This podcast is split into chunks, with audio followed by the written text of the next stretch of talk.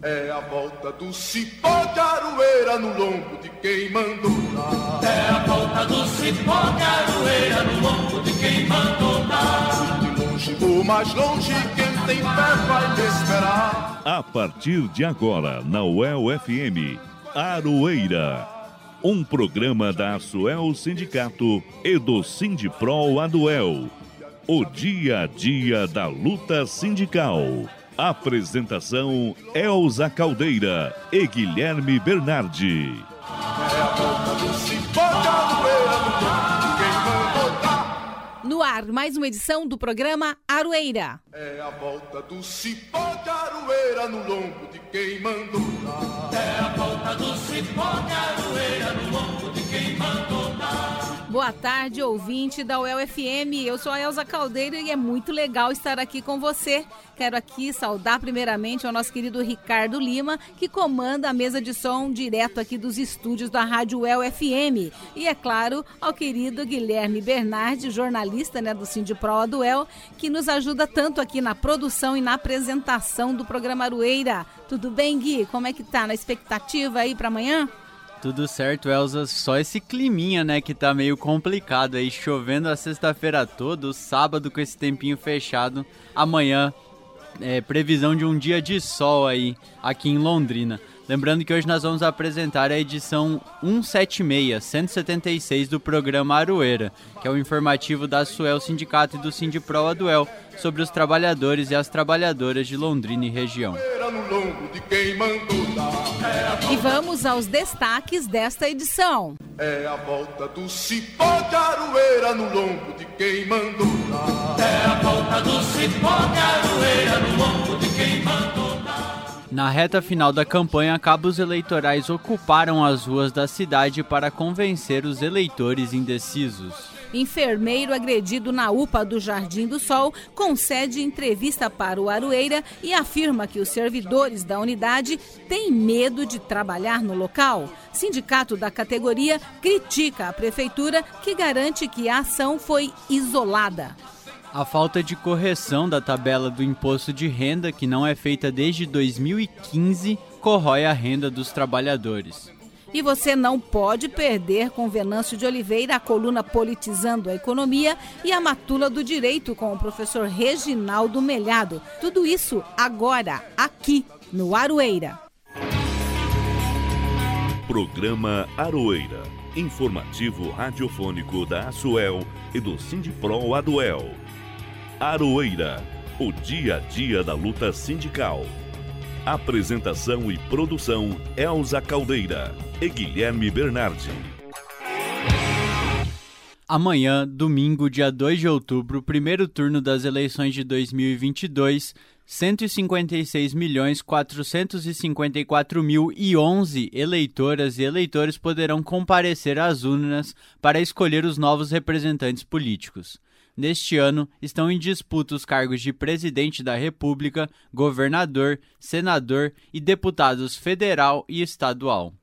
Londrina tem 393.687 cidadãos e cidadãs aptos para votar neste domingo, um aumento de cerca de 17 mil eleitores em relação a 2020. No Paraná, são nove candidatos ao governo, dez ao Senado e quase 1.500 candidaturas de deputados e deputadas estaduais e federais. E a corrida pelo voto dos indecisos se intensificou nesta semana. Nós estivemos no calçadão da cidade na última quinta-feira para sentir o clima eleitoral e aproveitamos para conversar com algumas pessoas que estavam trabalhando por lá. Vamos ouvir. E hoje nós estamos aqui no calçadão de Londrina. Vamos fazer uma matéria especial com as pessoas que estão aqui nos últimos dias aqui da campanha, né? Afinal de contas, amanhã é domingão, dia 2 de outubro, dia de eleições. Começar conversando aqui com uma pessoa que está na coordenação de uma campanha. Qual que é o seu nome? Nelson Antônio da Silva.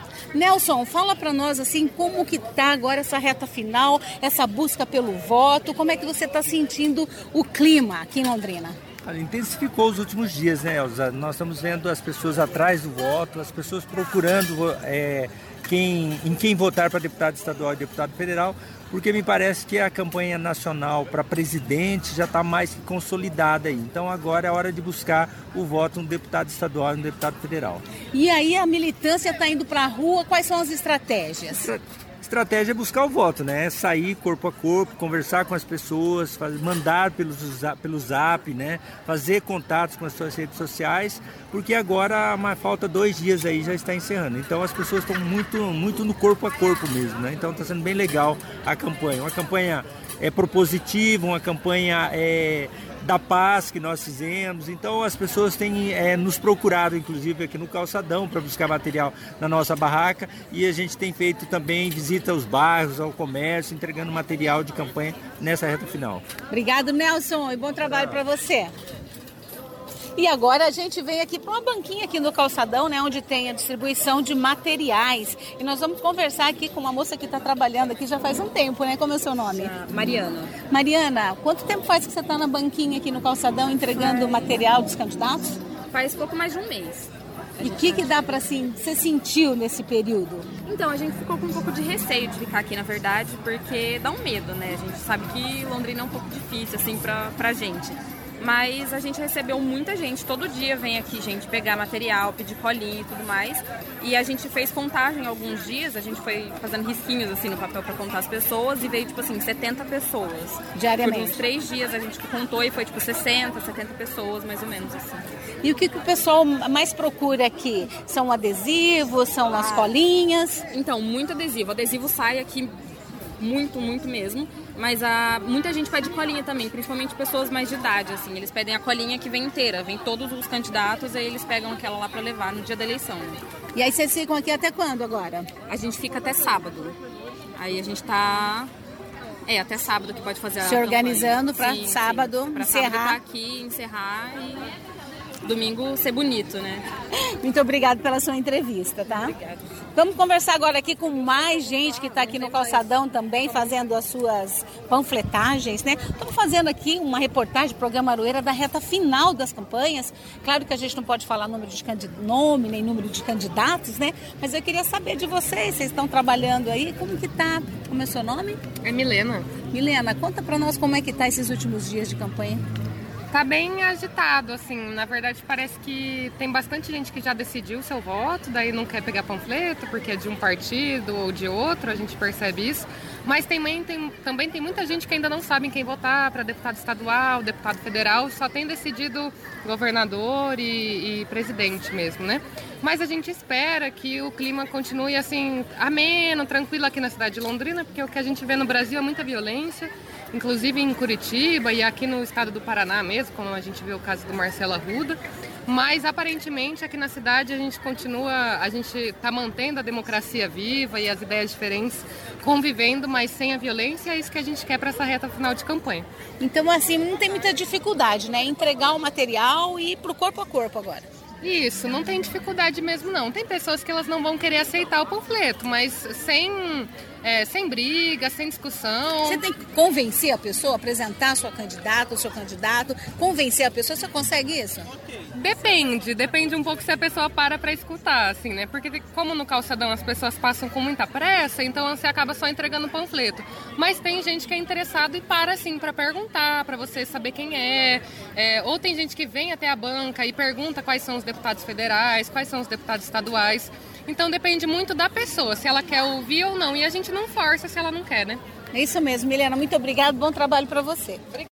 E agora nós vamos conversar com uma eleitora. Qual que é o seu nome? Meu nome é Thaís. Quantos anos você tem, Thaís? Tenho 33. Mora em Londrina mesmo? Londrina.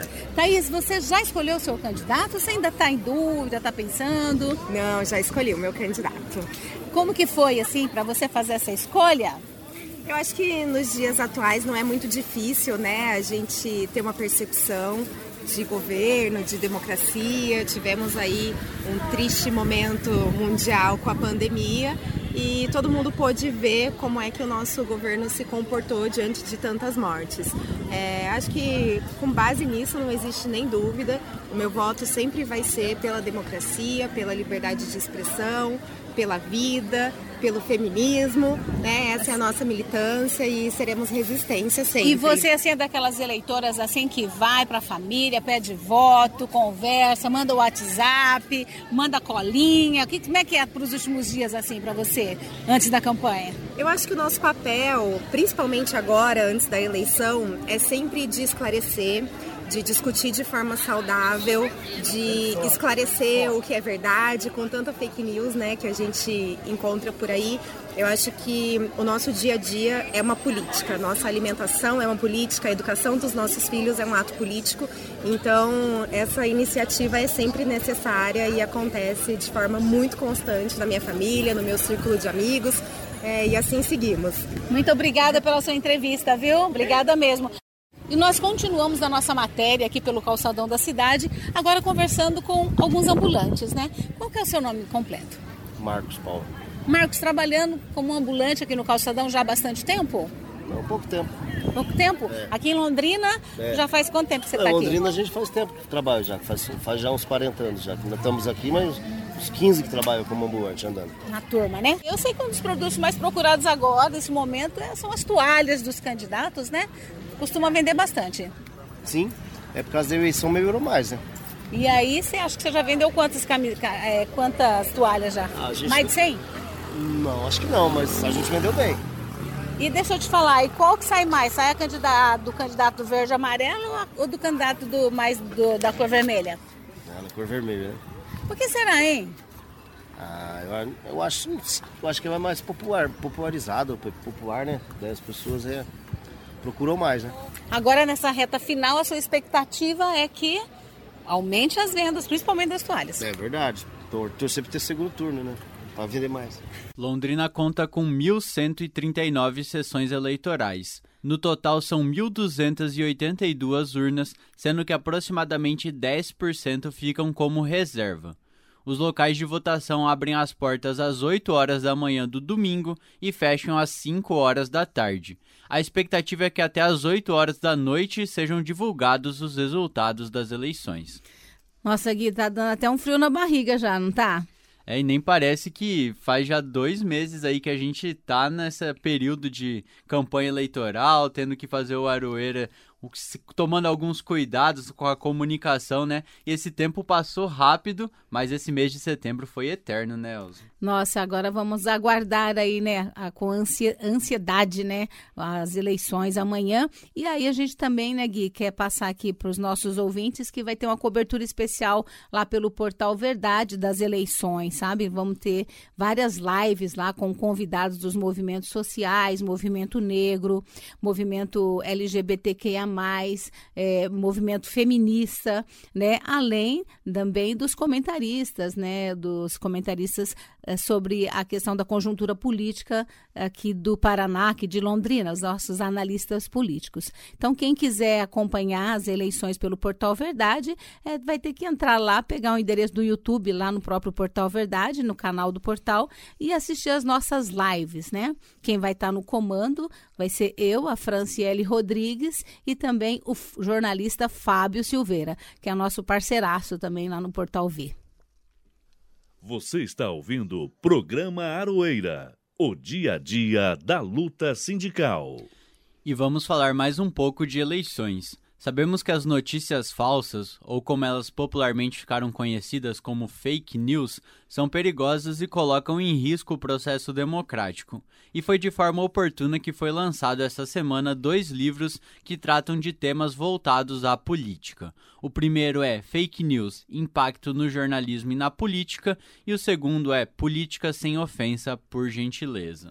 O livro Fake News: Impacto no jornalismo e na política nasceu por meio da inter interlocução de três professores da especialização em filosofia política e jurídica, sendo um deles o jornalista Fábio Silveira, formado aqui na UEL, né, com doutorado em comunicação pela Unesp e pós-doutorado também em pós-graduação em comunicação aqui na UEL. Os outros dois são Elvi Miguel Sense, que é graduado em Filosofia e Direito, e o Clodomiro José Banvart Júnior, que também é graduado em Filosofia e Direito e é especialista em Direito Eleitoral e Processo Eleitoral. O jornalista Fábio Silveira falou para a gente sobre a contribuição do livro e da importância de se debater as fake news neste momento. Bom, eu penso que fake news é um dos principais debates, um dos debates é, é, mais importantes do Brasil nesse momento. Do Brasil não, do mundo, né, na verdade. É, e a universidade, né, é, quem, quem trabalha na universidade, quem é, pesquisa, né, quem trabalha com docência, está sempre preocupado em fazer essas reflexões e tentar trazer essas contribuições é, para o mundo que a gente vê aqui fora.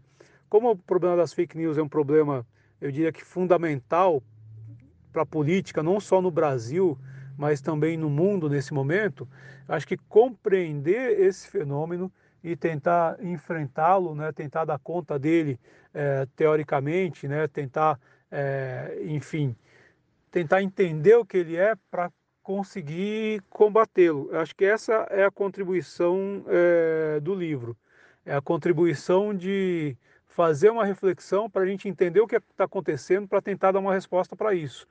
É, nos últimos anos, saiu uma produção muito forte dentro da academia, né, e que tem se transformado em livros voltados para o público em geral, para entender esse fenômeno autoritário que envolveu o Brasil a partir aí essa guinada que a gente teve consolidada na eleição de 2018, mas que vem de antes. Então tem obras aí muito importantes para entender de onde vem esse discurso, onde é que estavam essas pessoas com esse extremismo, que estavam ali no meio da sociedade e de repente nós não tínhamos percebido eles. E é, eu acho que o espírito do livro é trazer essa contribuição também de entender, falar, olha, esse fenômeno de fake news, como é que ele é, quais são, qual é o, qual é o solo ali no qual esse, esse fenômeno foi plantado, foi semeado, como é que ele germinou, é tentar, tentar ter essa compreensão. E é aí que eu acho que a contribuição que o livro é, tenta dar e que ele pode dar é, junto com outras contribuições que têm aparecido na forma de livro. Né? Então, nossa, nossa ideia foi chegar também nesse debate para trazer aí essa discussão e fazer as pessoas refletirem. O Fábio Silveira, lembrando, também é professor aqui com contrato temporário da UEL, né, do curso de jornalismo. E o Elvi Miguel Sense e o Clodomiro Van Bart são professores ali do direito aqui também da UEL. O filósofo Elvi Miguel Sense, professor do direito, considera que o livro colabora para a discussão da imprensa e as fake news e como elas impactam a democracia no Brasil. O livro aproxima questões é, do jornalismo, da política, do direito. A primeira parte do livro é, é uma discussão é, sobre o papel do jornalismo e a relação com as fake news. Ou seja, nós temos a imprensa que faz o seu trabalho, checa, checa a, as fontes, é, a notícia né, a partir das fontes. É, claro que a imprensa também erra, mas é, tem um trabalho muito importante da imprensa que levar a informação para as pessoas. Né? E quando você tem uma notícia publicada na imprensa, é óbvio que essa, essa notícia ela tem autor e ela pode ser revista. Né? Então a imprensa comete erro sim, no entanto, sempre é uma matéria, ela tem como princípio básico ouvir as fontes e, se tiver algum erro, rever essa informação. É, é diferente das fake news. Uma fake news ela é uma mentira é, construída propositalmente visando enganar as pessoas. Senão ela seria uma informação, né? É, portanto, é, as, o livro procura, na primeira parte, discutir longamente esse, essa relação entre imprensa e fake news, e na segunda parte, a discussão é voltada para a relação entre as fake news e a política e, e a democracia como consequência. É, o livro traz um pouco um histórico da legislação eleitoral, da nossa trajetória brasileira na política, e na parte final discute os impactos das fake news sobre a democracia. Afinal de contas, quando, é, ao substituir o debate político de projetos, propostas, de perspectivas por é, narrativas construídas é, com o objetivo claro de falsear a realidade, nós enganamos as pessoas e deliberadamente é, tumultuamos e corroemos por dentro o debate democrático e os processos políticos. Não podemos esquecer também que as fake news, elas hoje se transformaram em é, fonte de renda né, para os seus autores principais. Então, muitas vezes, a notícia falsa ela é divulgada é, visando a monetização e o acesso de pessoas ao canal. E politicamente também tem um objetivo escuso, que é fazer com que é, as pessoas fiquem com medo daquela notícia falsa e, e provoque, isso provoca um engajamento é, para combater a suposta ameaça provocada por aquele candidato que tem como, que, que será prejudicado, né? Então muitas vezes as pessoas são tiradas da sua do seu lugar é, porque elas se, se sentem é, ameaçadas por uma notícia fantasiosa, notadamente falsa, é, e portanto se sentem ameaçadas e reagem diante de uma ameaça que na verdade é falsa, né? O, o suposto candidato que representa a ameaça nunca falou aquilo, nunca propôs nada parecido, mas a fake news vai provocar um engajamento contra aquele candidato. Então, além dos objetivos políticos, nós também temos propósitos escusos eh, no sentido financeiro, né, de gerar dinheiro para quem produziu a notícia falsa. Já o outro livro lançado, que tem o título Política Sem Ofensa, por gentileza, escrito pelo professor Clodomiro Banvart, demonstra a preocupação do autor com a escalada da intolerância no debate público brasileiro. Perguntamos para ele sobre a sua opinião sobre quais fatores podem interferir nos processos democráticos durante as votações de amanhã, né? Que vai ter eleição, e após também a apuração dos votos. Vamos ouvir a resposta dele. Sobre as eleições no próximo domingo, eu acho que temos que levar em consideração que é um momento muito importante é, do ponto de vista cívico, do ponto de vista democrático. Eu digo que a eleição é como um GPS, né? aquela oportunidade que é conferida a nós, o povo, né? cidadãos e eleitores, de orientar a rota, mudar a rota, reorientar a rota, né, em relação àqueles que estão pleiteando o cargo e também aqueles que estão é, buscando a própria reeleição. Eu diria que essa eleição ela tem uma característica peculiar do meu ponto de vista. É uma eleição que é pautada pelo medo, né, pelo medo. De um lado, nós temos aqueles que têm medo do comunismo, da medo da da destruição dos valores religiosos, medo da destruição da família, medo de leis que autorizem o aborto, a legalização de drogas. E do outro lado, nós temos aqueles que têm medo de um golpe de Estado, medo de discursos antidemocráticos, medo de rompimento institucional, medo de que o país seja mergulhado numa ditadura, medo de armas nas mãos de civis. Enfim, eu acho que a grande questão é saber de qual dos dois lados o medo faz mais sentido. E a gente, na verdade, a gente é movido por sonhos, né? E a política também, a política é movida por projetos que apontam o futuro, que recepcionam o futuro. E quando nós temos medo, o medo paralisa essa perspectiva mais propositiva. Né? O medo nos paralisa, o medo nos bloqueia, o medo impede ações propositivas. E aquela história, né? Pior do que guardar os seus medos é inventá-los para si. Então eu creio que nessa eleição, uma eleição muito importante e simbólica para o momento da história política brasileira, eu acho que a grande ação que todos nós, cidadãos e eleitores, devemos fazer é analisar no divã da política esses nossos medos e verificar o que realmente faz sentido e o que é ilusório. Então, lembrando, o livro Fake News: Impacto no Jornalismo e na Política foi escrito por Claudomiro José Banvart Jr., Elvi Miguel Sense e Fábio Silveira, é da editora Engenho das Letras e tem 130 páginas. Já o livro Política Sem Ofensa por Gentileza é do Clodomiro José Bonvart Jr. e tem 136 páginas. Ambos os livros estão disponíveis no site da editora para quem quiser adquiri-los. É só entrar lá em www.engenhodasletras.com.br www.engenhodasletras.com.br Música e resistência quando as relações de trabalho se transformam em canções.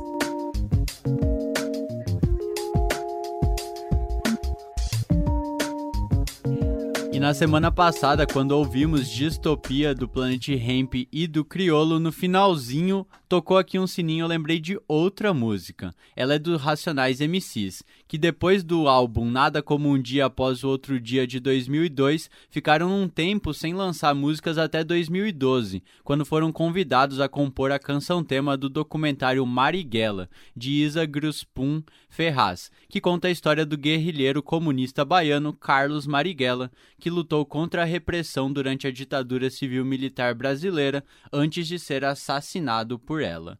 Vamos ouvir agora a música Mil Faces de um Homem Leal do Racionais MCs.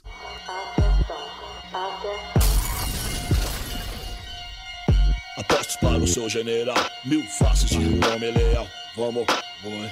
Apostos para o seu general, mil faces de um homem leal protetor das multidões, encarnações de célebres malandros, de cérebros brilhantes reuniram-se no céu. E o destino de um fiel seu, sabe que Deus quer consumado. É o que é, assim foi escrito. Mate um mito, um maldito sonhador, bandido da minha cor, um novo Messias. Se o povo dormia ou não, se poucos sabiam ler, iam morrer em vão, lese louco sem saber. Coisas do Brasil, super-herói mulato, defensor dos fracos, assaltante nato. Ouçam, é foto e é fato, há planos cruéis, tramam 30 fariseus contra Moisés morou. Marighella, Marighella, Reaja revés, seja alvo de inveja, irmão. Esquinas revela a sina de um rebelde, ó meu. Pousou lutar, amou a raça, honrou a causa que adotou. O aplauso é pra pôr. Revolução no Brasil tem um nome. Veja um homem, sei que é ser um homem também. A imagem, o gesto, lutar por amor. E de gesto como sequestro do embaixador.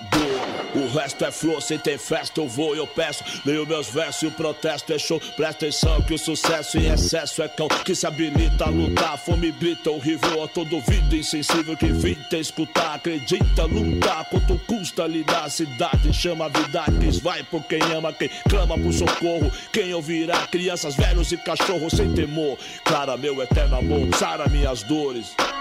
Pra não dizer que eu não falei das flores. Da Bahia de São Salvador, Brasil. Capoeira mata um, mata mil Porque me fez hábil como um cão. Sábio como um monge, te reflexo. De longe homem complexo, sim Confesso que iria ver Davi matar Golias. Nos trevos e cancelas, becos e vielas Guetos e favelas, quero ver você Trocar de igual, sobre os degraus Precipícios e vida difícil, o povo feliz quem samba fica, quem não samba, camba. Chegou, salve geral da mansão dos bamba. Não se faz revolução sem um fura na mão. Sem justiça não há paz, é escravo. Revolução no Brasil tem o um nome. Carlos Marighella. Aham, uhum. apostos para o seu general. Mil faces de um homem leal. Vamos, uh, apostos para o seu general. Mil faces de um homem leal. Marighella, essa noite São Paulo, o anjo vai morrer por mim e por você, por ter coragem de dizer. Todos nós devemos nos preparar para combater. Acabamos de ouvir com Racionais MCs a música Mil Faces de um Homem Leal. Você está ouvindo o programa Aroeira, o dia a dia da luta sindical. No sábado passado, dia 24 de setembro, trabalhadoras e trabalhadores da Unidade de Pronto Atendimento do Jardim do Sol, localizada na zona oeste de Londrina, foram agredidos pelo filho de um dos pacientes. De acordo com o funcionário, o paciente deu entrada no serviço de atendimento móvel de urgência SAMU e estava passando pela triagem, quando o acompanhante, insatisfeito com a demora, começou a dar socos, agredir com o capacete e até ameaçar com uma faca os servidores. Uma das vítimas é o técnico de enfermagem Cristiano Aparecido Silva, que relata a situação aqui pra gente. É, a nossa rotina ali, por ser um pronto-socorro 24 horas, Passam mais de 500 pacientes por dia ali, já teve dia de ter 600 pacientes. Naquela noite, por volta das 10h30, a equipe avançada do SAMU trouxe esse paciente, acompanhado pela esposa, estava o filho, a nora, já medicado. Eu estava medicando uma outra paciente quando o filho pediu ajuda, dizendo que o pai estava vomitando e que estava ficando roxo. E quando eu comecei a me aproximar dele para prestar o socorro, para prestar essa ajuda, já percebendo que o paciente já estava medicado, o filho tomou a minha frente e, e começou a falar umas palavras lá desconexas, que, que a gente não poderia fazer isso. E de repente ele sacou uma faca e veio para o meu lado. Eu estava olhando para a faca com medo do que ele poderia fazer. De repente ele me deu um soco com a mão esquerda que me lançou contra a parede. Nessa hora eu fiquei meio atordoado, aí eu vi que ele foi para cima dos meus colegas também, o administrativo que estava passando, perguntou para ele por que, que ele estava fazendo aquilo, se a gente estava prestando um atendimento ao pai dele. E ele começou também a agredir meu colega, e veio um outro colega também que ele agrediu com capacete. Eu não creio que seja um ato isolado, porque assim, muitos colegas já têm boletins de ocorrência que sofreram agressões, tanto físicas quanto verbais ali dentro. Então eu não creio que seja um ato isolado. Infelizmente, o sentimento dos servidores é de medo quando saem de casa para trabalhar. Medo a gente sente, com certeza. Não deveria, porque a gente sai de casa para trabalhar e não sabe se vai voltar, né? Porque quando você sofre uma agressão como essa, eu nunca tinha passado por isso. A gente fica com medo é, de voltar, da pessoa voltar lá ou até outras pessoas. Então a gente sai de casa com medo, assim. E depois de uma situação dessa, a gente, não só a gente, a nossa família fica com medo, né? A gente voltar a trabalhar. A minha esposa, que é paraplégica, está abalada com a situação. Eu tenho uma bebê de dois anos, tenho minha sogra de 81 anos que mora com a gente. Então fica todo mundo apreensivo, com medo do que pode acontecer daqui para frente, se a pessoa pode voltar, tentar fazer algo pior ou não. A gente espera que, que a justiça seja feita, né? Até porque tem gravações do que aconteceu então a gente aguarda que a justiça seja feita. Né? No dia seguinte, no domingo, dia 25, os técnicos de enfermagem e representantes do Sindicato dos Servidores Públicos Municipais de Londrina, o Sindicerve, protestaram em frente da UPA do Jardim do Sol, chamando atenção para a falta de segurança enfrentada. De acordo com o Fábio Molim, do Sindicerve, que é o presidente né, do Sindicerve, o episódio foi lamentável e esse tipo de violência não pode ser naturalizada. É lamentável né, esse episódio que nós tivemos na UPA no último final de semana, agora uma pessoa acabou agredindo um dos nossos servidores lá. Nós não podemos aceitar isso, né? Infelizmente isso tem ocorrido de alguma forma várias vezes, não nessa gravidade, mas tem ocorrido em outras unidades também. E nós estamos agora buscando aí melhorias para segurança, né? melhorias nas condições de trabalho, melhorando o fluxo da unidade. Né? Já estivemos em conversa então com a Secretaria de Saúde durante essa semana e algumas adequações já estão sendo feitas lá. Então nós não podemos nos calar diante de uma situação dessa, né? E vamos sim buscar melhorias lá para o trabalhador, melhorias para a população, porque nós estamos ali para servir a população, não para ser agredidos e muito menos humilhados durante o nosso trabalho que a gente tenta executar com a melhor carinho, melhor maneira possível nossa população. O coronel Pedro Ramos, secretário de Defesa Social, informou que a Guarda Municipal estava na UPA na ocasião do ataque e classificou a agressão como incomum. Mas, segundo Fábio Molim, problemas com segurança são recorrentes. Então, essa demanda não é uma demanda é, única, né? não é um caso esporádico. Infelizmente, como eu disse, tem ocorrido em outras unidades, não só na Secretaria de Saúde, como em outras unidades também. Agora, é, cabe ao poder público tomar as providências necessárias. Né? Sabemos da dificuldade né, da Guarda Municipal estar fazendo essa cobertura, temos conhecimento do, do número baixo de efetivos, né? Então, nós estamos cobrando que haja, sim, essa ampliação. Nós vamos ter um concurso agora. É, não podemos é, parar e aguardar né? outras maneiras de fazer a segurança dos locais, porque a Guarda Municipal está sobrecarregada também. A gente sabe do trabalho desses nobres é, servidores que têm lutado diuturnamente aí com relação à segurança de toda a nossa cidade. Agora, o poder público também precisa se manifestar né, e melhorar essas condições de segurança da nossa população e dos nossos trabalhadores. Na quarta-feira, dia 28, o Felipe Machado, que é o secretário municipal de saúde, durante uma entrevista coletiva, declarou que uma escala de trabalho está sendo criada juntamente com a Guarda Municipal para garantir vigilância 24 horas lá na UPA do Jardim do Sol. Ele indicou também que a entrada nos espaços internos de atendimento terá fiscalização mais rígida, passando a ser permitida apenas para pessoas em atendimento e acompanhamentos e que os acompanhamentos somente serão permitidos em situações garantidas pelas legislações, por exemplo, nos casos de crianças, adolescentes e idosos. Você está ouvindo o programa Aroeira, o dia a dia da luta sindical. Há um tempinho atrás a gente cobriu aqui no Aroeira a campanha salarial de 2022 da categoria bancária, que conseguiu um reajuste de 8% nos salários. Entretanto, muitos foram surpreendidos ao ver que, com o reajuste, passariam a pagar mais imposto de renda do que antes. Hoje, o imposto de renda é cobrado de todos os trabalhadores que recebem mais que R$ 1.903,98 por mês. E aí, conforme os rendimentos sobem, a alíquota de cobrança também aumenta. O principal problema é que a tabela não é corrigida, nem sequer pela inflação desde 2015, ou seja, mais e mais trabalhadores que ganham pouco e este valor é menor do que dois salários mínimos, por exemplo, que dá um pouco mais de R$ 2.400, estão tendo que pagar imposto de renda. No caso dos bancários, a péssima surpresa foi que, com o reajuste de 8%, eles subiram de alíquota de tributação, ou seja, passaram a contribuir percentualmente mais do que antes do reajuste. Vamos ouvir o que diz o José Ricardo Saceron, que é bancário aposentado do Banco do Brasil e foi diretor do sindicato da categoria de São Paulo. Em relação aos bancários e a todos os trabalhadores que tiveram algum reajuste agora, a não correção da tabela de imposto de renda significa que eles vão pagar mais imposto e uma parte do, do aumento que tiveram, do reajuste que tiveram, vai ser perdido, vai ser é, mordido pelo leão através de um pagamento de mais imposto.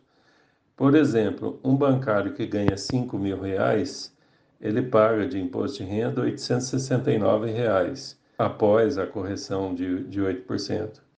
Como a tabela não foi corrigida, este é o valor do imposto. Se tivesse sido corrigido, ele pagaria 70 reais a menos mensalmente, de maneira que uma parte do reajuste do bancário, uma parte do reajuste de qualquer trabalhador que tenha tido aumento, vai ser levado pelo imposto de renda. Para o nosso colunista e doutor em economia, Venâncio de Oliveira, além de tirar dinheiro dos trabalhadores e da economia, a política do governo atual é punitiva em dobro, já que o imposto cobrado não é revertido em serviços públicos de melhor qualidade. Afeta sobremaneira a classe trabalhadora, impacta nas condições gerais de vida da classe trabalhadora. É um dado cruel, no sentido de, um, de a gente amplificar as distorções no sistema já distorcido, no sistema já concentrador de renda. Estamos falando de 2015. Até a atualidade, a inflação foi mais ou menos de 36%, sem contar esse ano que né, a gente já vivenciou que a inflação tem sido bastante impactante no custo de vida da classe trabalhadora. Então a gente pensa, é, em 2015 havia uma menor parcela que ganhava o suficiente para ser tributado. Mas à medida em que você tem inflação, você aumenta os seus rendimentos porque você precisa ter mais dinheiro para comprar o, o, o, gás que está mais caro, o leite que está mais caro. Então aí você tem esse dinheiro, você consegue, porque você conquista, não você, você conquista esse dinheiro numa reivindicação justa de aumento salarial, só que esse dinheiro vai para o Estado. Então você não consegue pagar o leite e o gás caro, certo? Então isso já distorce a concentração de renda. Mas a gente vê outros impactos também, no caso do consumo, porque você diminui o consumo à medida que você, você gera esse aumento salarial, por exemplo, no caso dos bancários, que eles ganharam aumento salarial. Esse aumento salarial poderia ir no consumo, que um consumo de uma é, economia que está em recuperação melhoraria muito, certo? A demanda, isso teria um impacto no crescimento econômico e na geração de empregos. Por outro lado, a gente imagina que esse imposto, a gente olha o, te, o teto de gastos, a gente olha o superávit primário, esse imposto ele está sendo guardado, ou seja, você não está, o governo não está gastando na economia, certo? Então você está tirando dinheiro da economia e você não está intervindo na economia, porque esse imposto é financiar políticas públicas. Quais políticas públicas estão sendo feitas, é, estão retornando para a classe trabalhadora? A gente viu durante a pandemia que, que atrasamos com a vacina, a, a vacina não chegou. A gente vê em diversos é, campos a educação, a merenda, o, é, uma diminuição do custo que está tendo com a merenda. Então, onde está indo esse dinheiro? Ou seja, está ficando no governo, o governo não está gastando, E então é, você está esterilizando um dinheiro que poderia estar girando na economia e você está afetando o nível de vida da classe trabalhadora de uma forma injusta. O Saceron concorda e destaca que se fala que no Brasil são pagos muitos impostos, mas essa não correção da tabela do imposto de renda mostra que eles são cobrados em sua maioria dos mais pobres, o que vai contra a ideia de um imposto progressivo, no qual quanto mais se ganha, mais se paga. Quando o governo atual não corrige a tabela de imposto de renda e, ao mesmo tempo, zero imposto sobre importação de bens é, de luxo, como jet ski, por exemplo, que foi uma decisão que foi tomada no começo desse ano, ele mostra muito bem de que lado ele está, a favor dos ricos e em desfavor dos pobres, dos mais pobres e dos trabalhadores. A faixa de isenção, que hoje é de 1903, se tivesse sido corrigida a tabela neste período pelo IPCA, que é o índice de inflação oficial, ela seria 51% maior, ou seja, R$ 2.884. Isso significa que nesse período, um número maior de trabalhadores passou a deixar a faixa de isenção e pagar algum imposto de renda. Quem ganhava R$ 1.800 naquela época, em 2015, e ganha R$ 2.500, por exemplo, naquela época não pagava imposto de renda e hoje paga. Então, o correto seria você corrigir a tabela de imposto de renda pelo índice de inflação, porque assim manteria a situação anterior sem penalizar o trabalhador. Então, essa é uma, é uma demanda que todo trabalhador deve ter de corrigir a tabela de imposto de renda. Por último, em relação à tributação no, no país, que ela é totalmente regressiva. O pobre, todos os cálculos de quem entende de tributação nesse país sob a visão do trabalhador, diz a mesma coisa. O trabalhador, as pessoas mais pobres, pagam proporcionalmente mais imposto do que os mais ricos. Países mais avançados hoje praticam tabelas de imposto de renda que chega a 40%, 50% para as faixas das, dos mais ricos. Os mais ricos no Brasil não pagam imposto de renda e não é só em relação aos seus ganhos, é em relação, por exemplo, à tributação de dividendos. Os milionários brasileiros que aplicam na bolsa de valores ou que têm empresas, eles pagam o, o mesmo imposto de renda do trabalhador, ou seja, no máximo 27,5%. Então, o trabalhador que ganha 4 mil, acima de 4.664 paga 20, no máximo 27,5% de imposto de renda. E o milionário que ganha 1, 2, 3 milhões por mês com, de lucro das suas empresas ou de aplicação no mercado financeiro, paga os mesmos 27,5%. Então é tributação injusta. Você está ouvindo o programa Aroeira, o dia a dia da luta sindical. E olha quem já está chegando por aqui, Guilherme, o Venâncio de Oliveira, com mais uma coluna Politizando a Economia.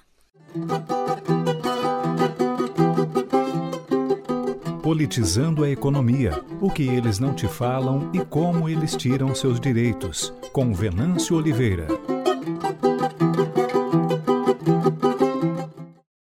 O governo Bolsonaro corta é, programa de acesso à água Nordeste. O governo quase zera verba de programas alimentares. Trabalhadores em aplicativos crescem no Brasil. Olá, caros ouvintes da Arueira, quero falar desses fatos econômicos sobre a ótica da economia política. No mundo maravilhoso do atual governo, estamos bem. No entanto, a realidade é outra e essa realidade é responsabilidade desse governo.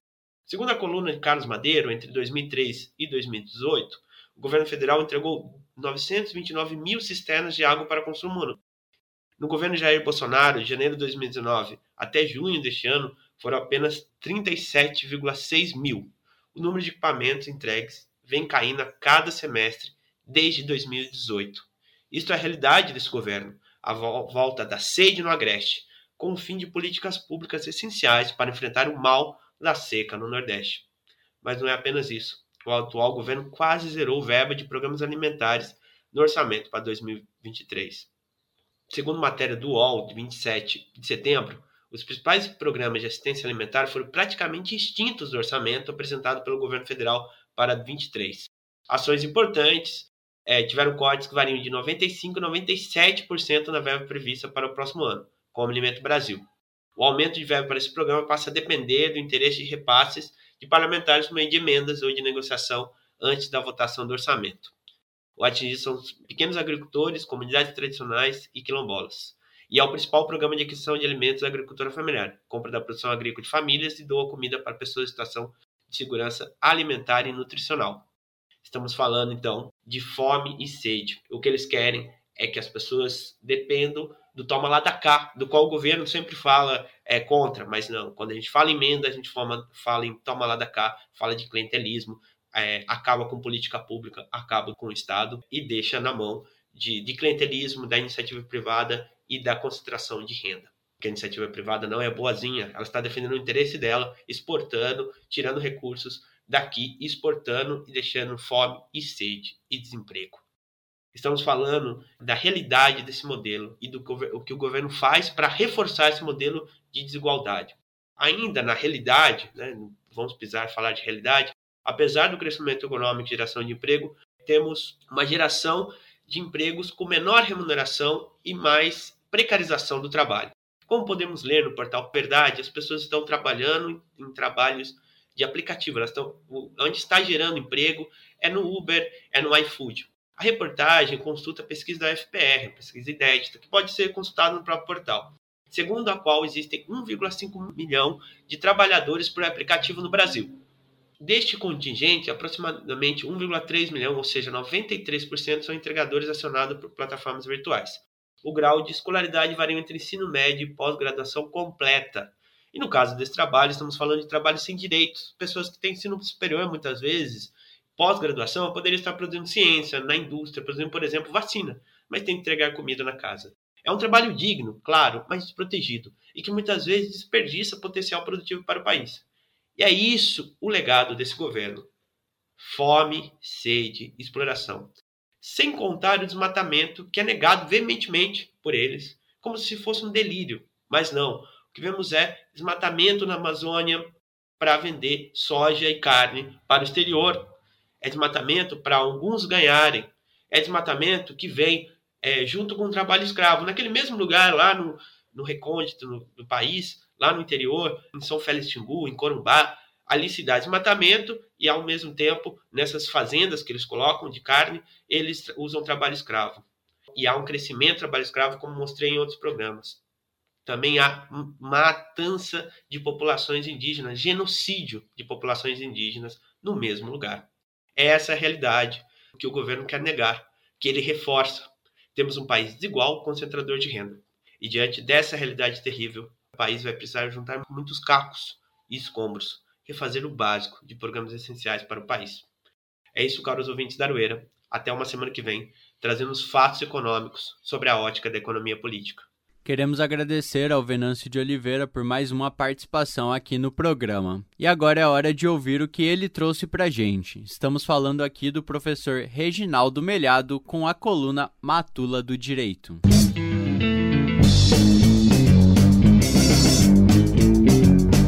Matula do Direito, coluna de crítica jurídica pelos caminhos e descaminhos do direito, com o professor Reginaldo Melhado. Olá, ouvinte da UEL-FM. A Matula do Direito fala um pouco sobre o debate e conecta isso com a situação triste do Irã. No Irã, você sabe esses dias atrás, foi morta uma jovem de 22 anos, Marsa Amine, por não estar vestindo a, é, a hijab adequadamente. Né? É, na verdade, ela foi espancada pela polícia, pela chamada patrulha de orientação do, criada no, no, no Irã para verificação, para fiscalizar o uso da, do vestuário adequado pelas mulheres. No Irã, é, a hijab é obrigatória, né? existe até um, um, protocolo, uma espécie de código de, de vestuário, né? que, que fixa regras rígidas sobre como se deve portar a mulher em público, e foi criada uma uma espécie de polícia de costumes, a patrulha de, a patrulha de orientação, que fiscaliza e prende as mulheres que desrespeitam essas regras. Né? E, durante a prisão, ela teria sido agredida, segundo relatos, jogada contra é, um, um, veículo, bateu a cabeça, foi levada para o hospital e morreu três dias depois. Né? É, no Irã, é, o, a obrigatoriedade do, do, dessa, dessas, é, desse vestuário da hijab, que, que, é a cobertura do, do corpo da mulher por, por inteiro, né, com o véu, o rosto coberto, né, ela, ela é estabelecida num regulamento. E o Código Penal iraniano, no artigo 683, prevê a pena de prisão de 10 dias a dois meses e multa além do açoite. Isso mesmo, a mulher pode ser açoitada, chicoteada, caso descumpra essas normas de conduta. Algo simplesmente pavoroso que o direito penal no, no mundo ocidental já eliminou desde de 200 anos atrás. Né? o, o, castigo corporal, né? algo que, que a gente tinha na, na, na fase do escravismo, por exemplo, aqui no Brasil é, algo humilhante, degradante. Além do própria, da própria exigência do uso de um, de, de um vestuário como aquilo, ser também uma, uma, uma degradação e uma violência contra os direitos humanos, né? É porque se, se impõe um tipo de vestuário à mulher que, na verdade, traduz uma, uma ideia de objetificação da mulher, do corpo feminino, né? a mulher como propriedade do homem e uma propriedade que não pode, não pode ser exposta publicamente. Né? Isso, inclusive, implica em que a mulher tem uma vida limitada, né? não pode estar saindo à luz do sol, tomar sol, é, obter, ter, ter o seu direito à vitamina D natural. Né? A mulher não pode estar nadando, por exemplo, ela não pode usar roupas mais confortáveis, escolher a, roupa da moda ou algo assim. Né? É, é, é, é, é como se houvesse uma espécie de, de, de apartheid de gênero no país. Né? Isso é, é, é, é, assustador e isso é decorrência de um Estado teocrático, em que uma versão, uma determinada versão do islamismo, não, é, não são todos os muçulmanos que pensam dessa maneira, impõe autoritariamente esse tipo de comportamento. Curiosamente, a revolução dos ayatollahs de 1979 de, veio a lume por resistir a uma ditadura monárquica eh, violenta, feroz, liderada pelo Shah Reza Pahlavi. E em lugar de, de, de vencer aquele, aquele sistema autoritário e estabelecer algo democrático, o que se fez foi estabelecer outra forma de poder, também autoritária, que confunde religião com o Estado. Eu me lembrei muito desse, desse episódio, e, e veja, a partir da morte da jovem Marsa Amini, eh, houve no Irã inúmeros protestos de rua, como nunca se viu antes. As mulheres liderando esses protestos, indo para as praças públicas, indo para grandes marchas, massivamente, muitas delas cortando os cabelos em público, na, queimando a hijab nas ruas né? e enfrentando a polícia, o que gerou já dezenas de mortes. Oficialmente parece que seriam 17, mas uma organização ligada aos direitos humanos, sediada na Europa, segundo dizia o jornal The Guardian agora, de anteontem, é, é, aponta que já morreram quase, quase 60 pessoas nesse episódio, 57 pessoas na contabilidade de dois dias atrás. Né? Uma tragédia, simplesmente uma tragédia, porque essa Gestapo, essa patrulha de orientação da, da, do governo iraniano, é extremamente violenta e rigorosa né? no enfrentamento com essas manifestações de rua.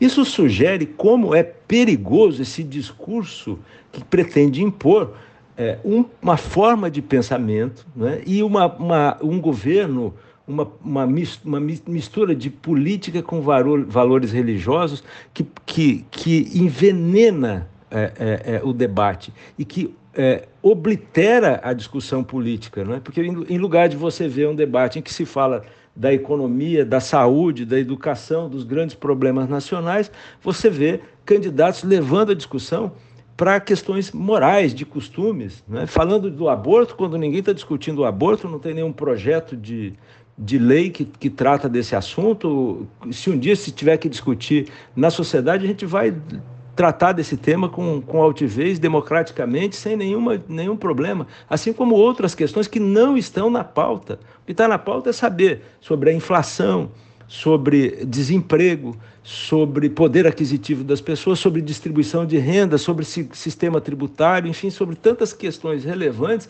que o debate acabou é, é, é, é, não enfrentando em virtude dessa obsessão de alguns, especialmente dessa figura caricatural do tal padre, que eu não sei se é padre ou não, impondo um, uma, um, um debate que é um debate falso, que não, não interessa, porque o grande debate que nós temos que fazer é a separação da religião do Estado, né?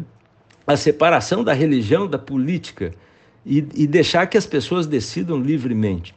É isso até a próxima semana. E agora, como vocês sabem, né, o programa chegou ao fim. Lembrando que quem quiser ouvir as outras edições do Aroeira, ou ouvir de novo essa ou alguma das matérias que perdeu, basta entrar no site do Portal Verdade, no site dos sindicatos ou procurar diretamente em uma das plataformas digitais, um dos agregadores de podcasts pelo Aroeira.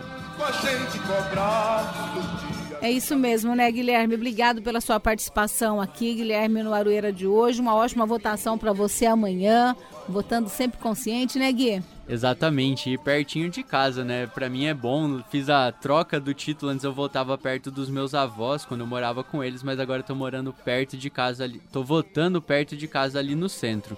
E vocês ouvintes, continuem ligados aqui na programação da Rádio FM.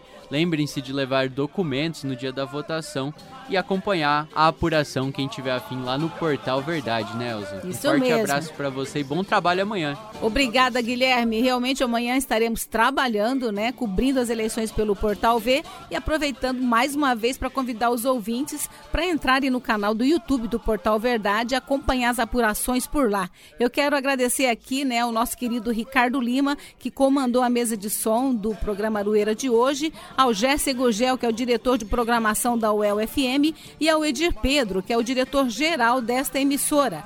Deixar uma saudação especial para você, querido e querida ouvinte. Muito obrigada pela sua audiência. Desejo a todos e a todas uma ótima votação. Não se esqueçam de levar a colinha também, que o Gui esqueceu de falar aqui e vamos votar consciente. Na semana que vem a gente tá de volta com mais uma arueira para você. Um forte abraço a todos e a todas e até lá.